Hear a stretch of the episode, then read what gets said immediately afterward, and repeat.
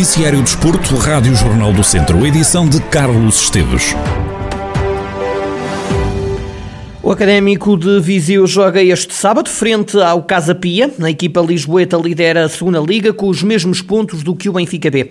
O técnico do Académico assegura que os jogadores academistas gostam de entrar em todos os jogos para lutar pela vitória. Pedro Ribeiro assegura que não interessa colocar a culpa os adversários na tabela classificativa. Eles gostam de jogar todos. Tivemos agora treino e foi entre nós. Tudo que seja competição é aquilo que os jogadores e os treinadores mais gostam de ter. Neste caso, portanto, seja contra o líder, seja contra quem for, a motivação tem que ser sempre a mesma e, hum, e, é o que eu tenho visto diariamente. Portanto, sabemos da dificuldade do jogo. O Casa Pia, sendo líder, é, é sinónimo de que é a melhor equipa do campeonato até ao momento e isso por si só diz o grau de dificuldade do jogo de sábado. Mas vamos com o mesmo respeito que fomos a Penafiel, com a mesma motivação e fundamentalmente com o mesmo respeito para connosco próprios e para com o trabalho que vamos desenvolver. Na conferência de antevisão ao jogo do Casa Pia, Pedro Ribeiro foi questionado sobre a titularidade de Miguel Sena no jogo em Penafiel. O treinador diz que não vai olhar para a experiência dos jogadores. Jogará quem merecer. Eh, a aposta será nos jogadores que estiverem eh, melhor preparados para iniciarem o jogo, os que estiverem melhor preparados para ajudarem com o decorrer do jogo. Portanto, isto não se trata do Miguel Sena, não se trata da formação, trata-se dos jogadores que, que eu entender que estrategicamente são os melhor preparados para abordar um determinado jogo. Com a minha entrada, há como que um reset para todos os jogadores. Cada dia que passa conheço melhor o grupo e individualmente os jogadores, portanto não me preocupa se, se o Miguel Sena tinha zero minutos ou, ou, ou tinha sido titular nos jogos todos, portanto é quem merecer. E o Miguel mereceu jogar aquele jogo, fê-lo bem. Pedro Ribeiro promete estar atento à formação do académico. Naturalmente que um dos deveres de um treinador é perceber onde está e se existir cá, se existir cá dentro do clube, não temos que ir procurar fora. Se não existir cá no clube, naturalmente temos que procurar noutros sítios os jogadores que entendamos que, que, fazem sentido trazer para o Académico de Viseu. Não tem problemas nenhums em meter uh, jogadores de 17, 18, 19 anos, 20 anos, desde que eles me mostrem que são melhores do que melhores naquele momento para aquele jogo. E sobre a chegada de Ricardo Machado para reforçar a defesa academista, Pedro Ribeiro garante que o reforço tem todas as qualidades profissionais e humanas para jogar no académico. Conheço bem o Ricardo, é a terceira vez que treino o Ricardo Machado. Treinei-o há 12 ou 13 anos, quando ele era um jovem, no Feirense. Funcionou bem, subimos divisão à Primeira Liga, na altura. Treinei-o como adjunto. O regresso dele a Portugal deu-se o ano passado em Penafiel. As coisas funcionaram bem também e acredito que aqui, aqui em Viseu, no Académico, funcionarão também uh, bem, porque tem todas as características humanas e de jogador para, para pertencer a este grupo e ajudarem. Já olhar para o mercado de janeiro, o treinador do Académico diz que é natural o clube procurar reforços, até porque, recorda Pedro Ribeiro, o Académico tem um novo treinador.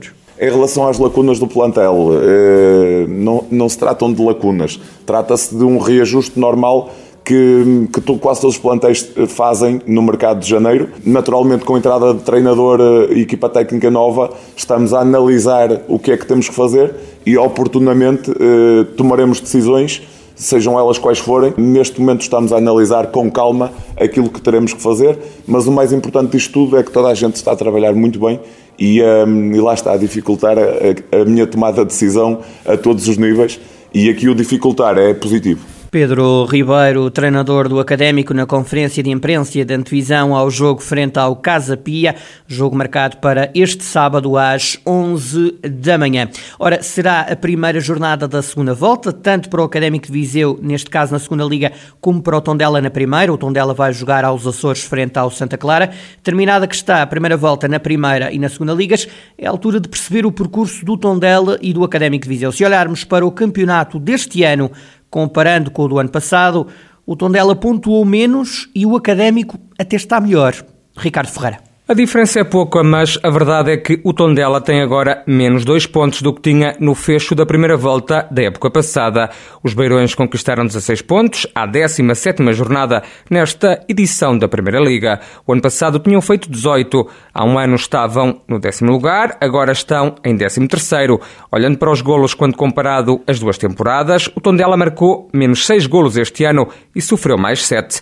Já no caso do Académico de Viseu, o percurso deste ano tem mais dois pontos do que na última época. Em 17 jornadas, os vizinhos somaram no campeonato 18 pontos. Há um ano tinham 16. Os academistas estavam na última época, no final da primeira volta, um lugar acima da linha de água. Agora estão no 13º lugar, com 18 equipas em competição. Nos golos, a situação piorou. Os academistas até marcaram mais dois golos este ano, mas sofreram mais sete. Analisa o detalhe do que fizeram Tondela e Académico de Viseu, de corrida que está a primeira volta da primeira e da segunda ligas. Entretanto, o Tondela continua a preparar a ida até aos Açores para defrontar o Santa Clara na primeira jornada da segunda volta. No último boletim clínico disponibilizado pelo clube, há seis jogadores indisponíveis para o jogo nos Açores. Há quatro infectados pela Covid-19, Jorge Viela, João Pedro, Ruben Fonseca e Sérgio Villacampa. Jota faz trabalho de ginásio e fisioterapia de recuperação depois de ter sido operado ao joelho direito. Também um da Barrena tem uma lesão muscular no adutor direito. Dizer que o Mafra é o adversário do Tondela nas meias finais da Taça de Portugal. A equipa Beira está a dois jogos de atingir uma inédita final da Taça de Portugal no estádio do Jamor. Joga-se este fim de semana a primeira jornada da Taça da Primeira Divisão Distrital. Esta é uma nova prova organizada pela Associação de Futebol de Viseu. José Carlos Lopes, presidente do organismo responsável pelo futebol no distrito, explica que as equipas vão ser divididas em três grupos e que oito clubes vão apurar-se para os quartos de final. Nós, numa primeira fase em que estavam distribuídos geograficamente, para esta segunda fase foi feita esta taça, em que todas as equipas vão participar, que não vão ao apuramento campeão, que são 15 equipas divididas em três grupos de cinco, vão ter eh, alguma pontuação de acordo com o ranking da primeira fase, vai haver eh, um apuramento. Portanto, são três grupos e vão ser apuradas para os quartos de final da taça. Portanto, ou seja, em cada grupo vão ser apuradas as duas melhores e os dois melhores terceiros. Portanto, praticamente 50% das equipas são apuradas para os quartos de final. Portanto, e é, isso é um bom handicap porque todas têm boas condições para poder disputar esta taça. Depois, quem chegar à final e vencer vai ainda disputar a taça de sócios de mérito juntamente com, eh, com as equipas da divisão de honra. Sr. Presidente, e depois aqui nos quartos de final é sorteio puro? É, é, sem sorteio.